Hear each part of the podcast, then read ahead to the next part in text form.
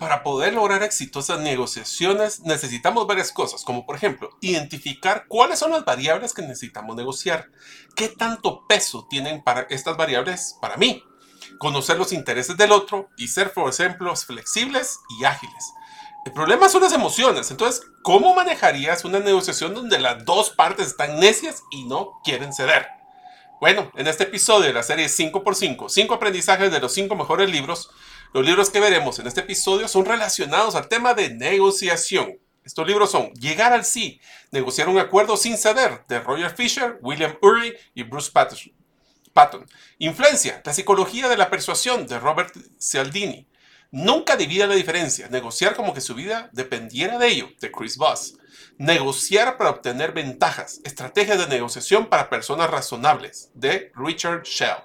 Y negociando lo imposible, cómo romper puntos muertos y resolver conflictos feos, sin dinero y sin músculo, de Deepak Malhotra. Espero que sea mucho valor y que aprendan de cómo negociar.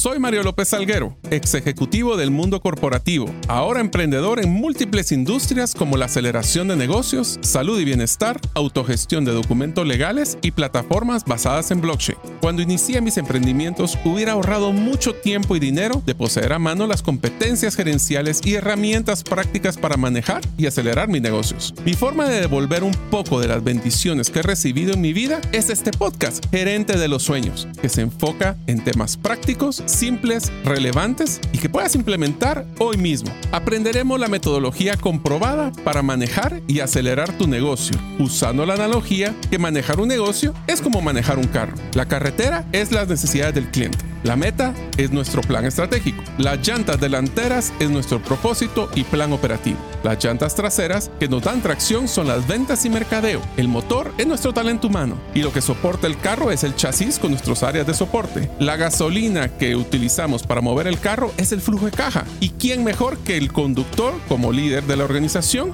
acompañado de los pasajeros que son los stakeholders o partes integrales del negocio? Cada semana te damos contenido de valor para que ganes en la carrera carrera de los negocios y recuerda que mi sueño es que vivas tu vida con pasión, resiliencia y templanza. Iniciamos. Hola amigos, bienvenidos al episodio número 166 del podcast Gerente de los Sueños. Como saben, mi nombre es Mario López Alguero y uno de mis logros que estoy muy orgulloso fue el hecho de tener el valor y la planificación para independizarme, para crear así mis propios proyectos.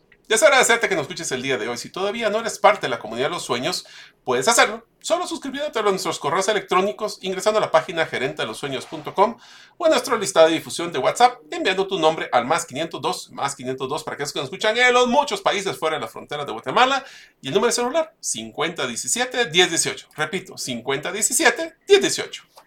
Hola amigos, bienvenidos al nuevo episodio del podcast Gerente de los Sueños, donde les brindamos las herramientas prácticas y competencias para que ustedes, los líderes de impacto, logren cumplir sus sueños. Como saben, nos encontramos en la serie 5x5, 5 mejores aprendizajes de los 5 mejores libros en alguno de los temas de la metodología de gerente de los sueños. En este episodio vamos a manejar en la categoría de liderar con otros los 5 mejores libros sobre negociación Así que si ustedes quieren negociar mejor en su vida personal o en la profesional, aquí vienen los cinco mejores libros, empezando por el primero, que es Llegando al sí, cómo llegar a acuerdos de negociación sin tener que ceder, de Roger Fisher, William Ury y Bruce Patton. Este libro es un clásico en el campo de negociación y presenta el enfoque de la negociación basada en principios, que se centra en encontrar soluciones mutuamente beneficiosas en lugar de estar luchando solo por posiciones. Esto es como un baile, y les adelanto. Es un libro donde explica de que el ganar, famoso ganar, ganar. Lo que pasa es que el ganar, ganar no es un punto máximo, por decirlo así. ¿Qué quiere decir? Podemos ganar en ciertas cosas, ceder en otras cosas, pero lo importante es que nosotros ganemos donde más nos importa. El primer aprendizaje es enfoquémonos en los intereses, no en las posiciones.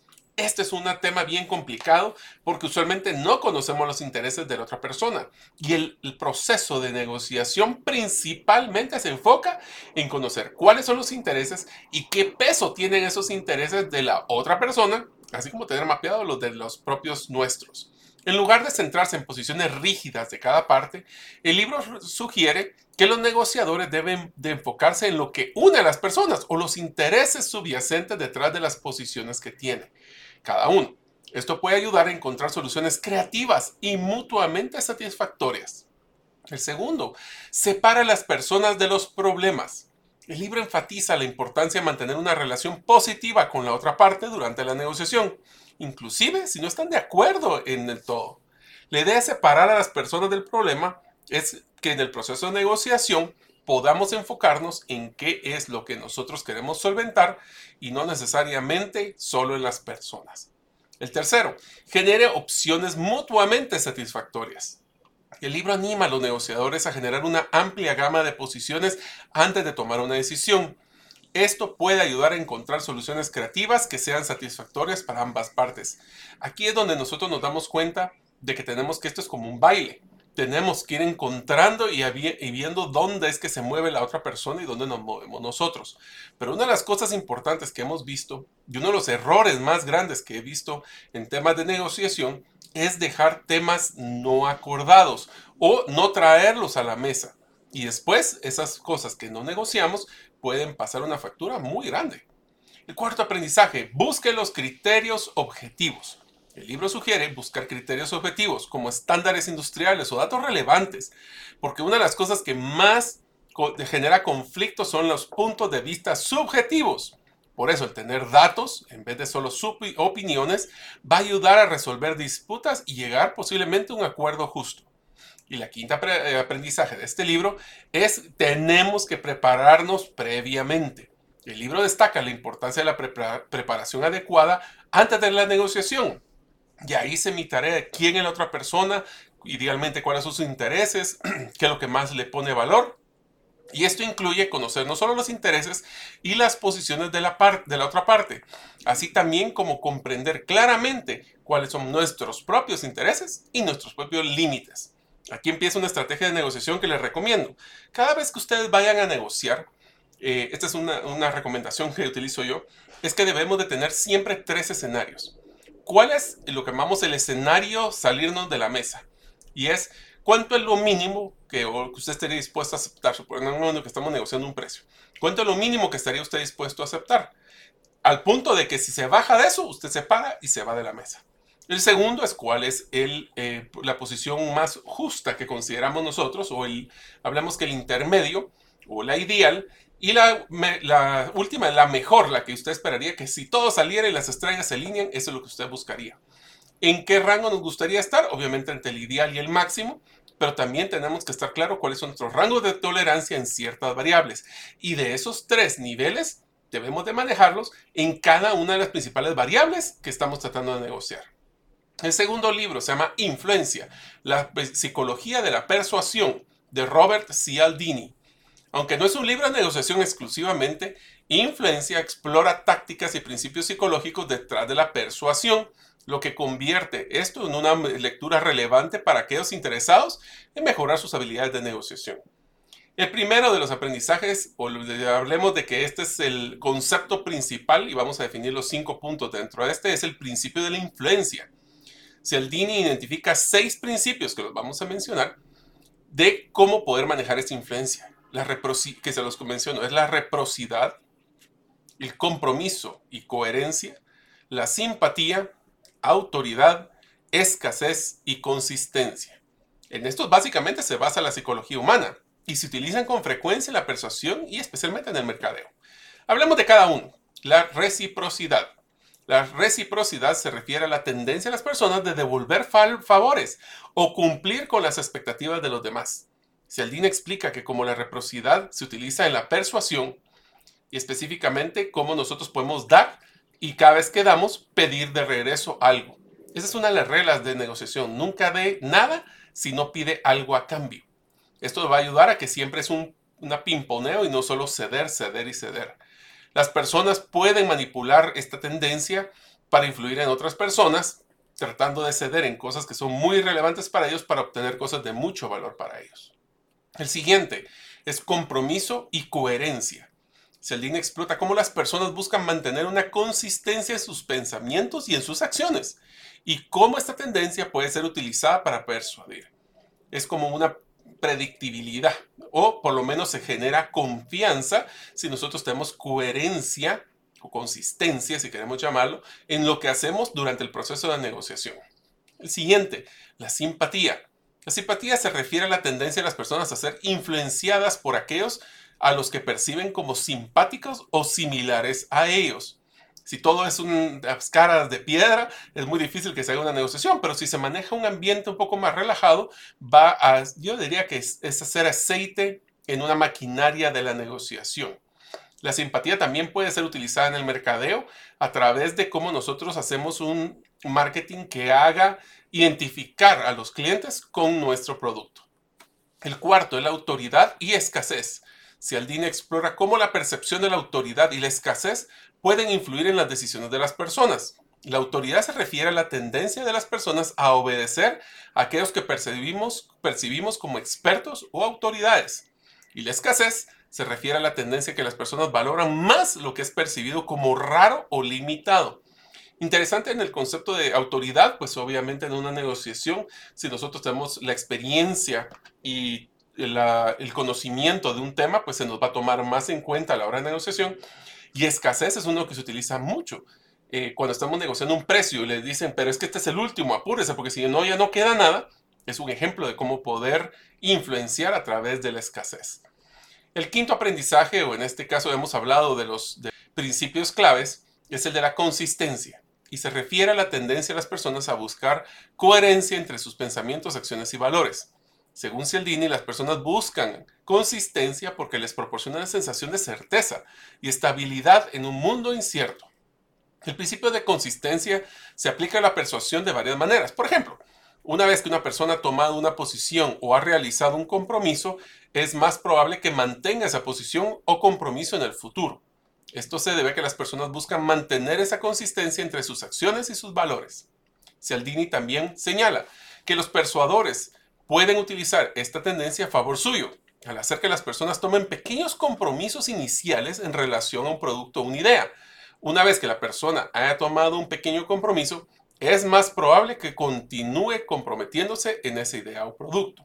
En pocas palabras, ¿cómo podemos nosotros hacer que pequeños compromisos o pequeños, eh, pues que cedamos nosotros en cosas pequeñas, nos llevará a una inercia para ceder en cosas más grandes? Súper interesante a la hora de negociación. En unos momentos continuaremos con el podcast Gerente de los Sueños. Ahora, unos mensajes de uno de nuestros patrocinadores que hace posible de que nosotros podamos publicar el podcast cada semana. ¿Te gustaría establecer si el invertir en criptomonedas es para ti? En el libro 10 razones para invertir en criptomonedas y 5 para no hacerlo, aprenderás de forma simple, amena y práctica los conocimientos básicos sobre esta forma de inversión. Adquiere el tuyo al WhatsApp 2433 4589 o en las principales librerías del país. Si vives fuera de Guatemala, búscalo en Amazon. El tercer libro es un libro personalmente de los que a mí más me ha gustado leer, que dice, nunca separes la diferencia. Es la forma de cómo negociar si tu vida dependiera de ello. Está escrito por un ex negociador del FBI llamado Chris Voss, con B pequeña. Este libro, V, para, los que nos escuchan fuera de Guatemala, este libro ofrece estrategias de negociación basadas en la experiencia del autor en situaciones de rehenes de alto riesgo. Las tácticas presentadas son aplicables a una amplia gama de situaciones en la negociación. Y habla de cinco conceptos importantes.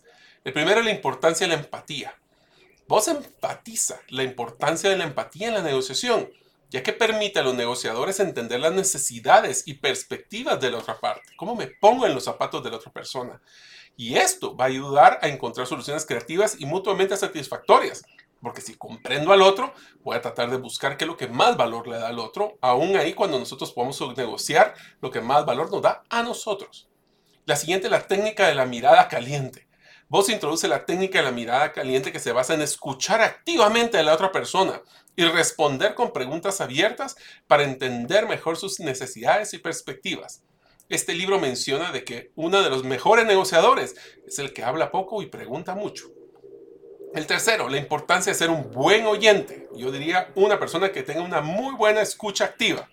Vos destaca la importancia de ser buen oyente en una negociación, ya que si no, no va a poder llevarnos a escuchar o para entender lo que significa las necesidades y las motivaciones de la otra parte. Si solo hablo yo, ¿cómo voy a comprender lo que quiere la otra persona? La cuarta aprendizaje, la importancia de tener una actitud de calma y control. En pocas palabras, inteligencia emocional. No, no es inteligencia artificial, pensaron que iba a decirlo, ¿verdad? No, es inteligencia emocional. Vos enfatiza la importancia de mantener una actitud de calma y control, diríamos, de póker, durante la negociación, ya que el que se enoja pierde y él nos puede ayudar a prevenir conflictos y mantener una negociación efectiva y fluida. Y el quinto aprendizaje de este excelente libro es la importancia de ser flexible y adaptable. Nosotros podemos llevar un plan perfecto, pero seguramente vamos a tener que cambiarlo en el camino. Vos destaca la importancia de ser flexible y adaptable en la negociación, ya que esto permite a los negociadores a encontrar soluciones creativas que sean de, mucho, de mutuo acuerdo, pero principalmente cuando es un entorno incierto y cambiante. Eso sucede mucho ahora en nuestra vida. El cuarto libro, cómo poder negociar con una ventaja. Las estrategias de negociación para personas razonables, de Richard Shell. Este libro proporciona un enfoque sistemático para desarrollar habilidades de negociación efectiva y adaptar las tácticas a las circunstancias específicas de cada situación de negociación. El primer aprendizaje, comprender los intereses subyacentes. Shell destaca la importancia de comprender los intereses detrás de las posiciones rígidas necesariamente de una persona. Esto lo que puede significar es que, lo que no es lo que me está diciendo, es lo que yo lo que quiero entender es qué es lo que quiere la persona, cómo lo que está hablando. Esto es para poder escuchar no solo lo que dice, sino lo que piensa.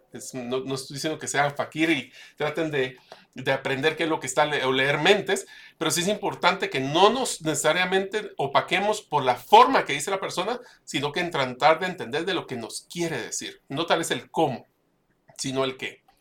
La siguiente es una recomendación que ya lo mencionaron en los libros anteriores, hay que prepararse adecuadamente, ya que nosotros si no podemos, no nos preparamos adecuadamente, vamos a tener problemas ya que no investigamos a la otra parte y principalmente al no investigarlo no sabemos cuáles son sus intereses y objetivos. Entonces, ¿cómo vamos a llegar a un acuerdo?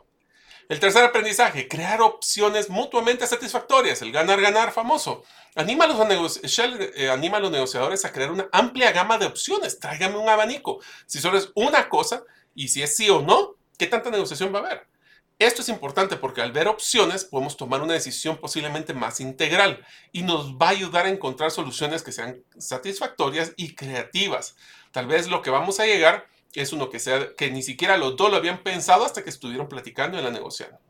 La flexibilidad, el cuarto aprendizaje, la flexibilidad y la adaptabilidad, lo menciona porque si nosotros tenemos estos, estos entornos donde cambia tanto las cosas, puede ser que empecemos negociando una cosa y terminamos negociando otra. La pregunta es, ¿tenemos claridad de los objetivos que buscamos o no? Y el quinto aprendizaje, desarrollar una estrategia integrada. Shell sugiere desarrollar una estrategia integrada que incluya tanto técnicas de negociación como habilidades interpersonales. Esto puede ayudar a lograr objetivos y a mantener relaciones positivas con otra parte. Y finalmente, el último libro que vamos a hablar en este episodio es La negociación de lo imposible. Cómo poder deshacer nudos y resolver conflictos feos sin dinero o sin músculo, de Deepak Malhotra, que es un profesor de negociación y administración estratégica de Harvard Business School. Primer aprendizaje es cambiar la dinámica de la negociación. Malhotra destaca la importancia de cambiar la dinámica de negociación para resolver conflictos difíciles. Si estamos bloqueados, frustrados, cambiemos la dinámica. Eso va a ayudar a poder dar un respiro y poder cambiar la forma que se está manejando. Esto se puede esto incluye la identificación y eliminación de barreras que impidan una negociación efectiva. El siguiente, cuando está todo trabado, enfoquémonos en las cosas que nos unen, en los intereses.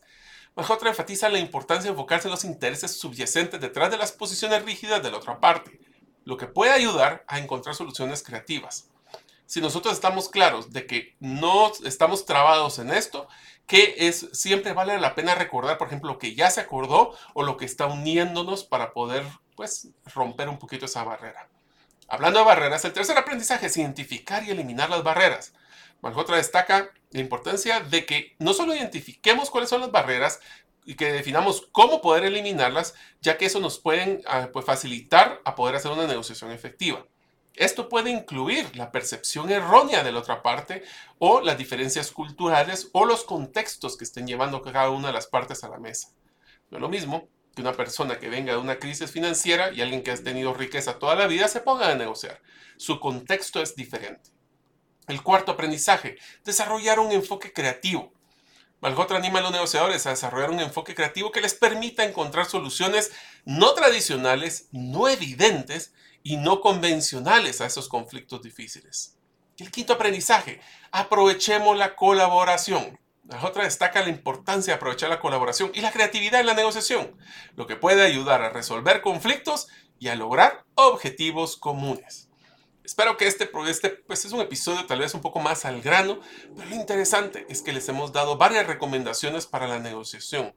Enfoquémonos en lo que nos unimos, seamos flexibles, enfoquémonos en lo que nos tiene aquí sentados, logremos encontrar múltiples variables y tratar de ceder en lo que a nosotros tiene menos valor, pero tal vez tiene mucho valor para otra persona. Espero que les haya gustado y nos vemos en el próximo episodio del podcast Gerente de los Sueños. Muchas gracias por escuchar este episodio del podcast Gerente de los Sueños. Recuerda que si deseas recibir la infografía de este episodio, solo debes hacerlo inscribiéndote en la comunidad de los sueños en la página gerentedelosueños.com o enviando tu nombre al WhatsApp del teléfono más 502 50 17 10 18. Nos vemos en el próximo episodio y que tus sueños de esta semana se vuelvan una realidad.